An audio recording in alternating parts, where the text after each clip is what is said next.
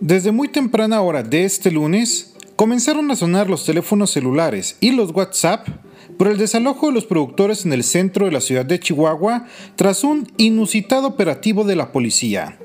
El desalojo que tenía ahorcado el primer cuadro de la capital fue completamente sorpresivo, y hay que reconocer que desde el punto de vista de su ejecución salió bien, puesto que no hubo personas lesionadas. Sin embargo, hay una gran polémica por la medida entre quienes están a favor y en contra de los productores. Definitivamente que la decisión será uno de los temas top de la semana y quizá del quinquenio del gobernador Javier Corral, porque aunque el desalojo salió bien, la lucha por el agua no está terminada y continuará.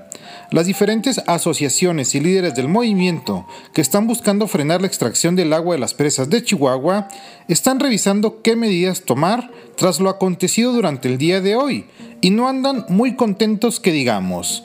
Así que se esperan más manifestaciones durante las próximas horas y está latente en cualquier momento algún enfrentamiento en donde haya personas heridas. La pregunta es, ¿y la 4T cuándo da la cara y defiende los intereses de los productores de Chihuahua?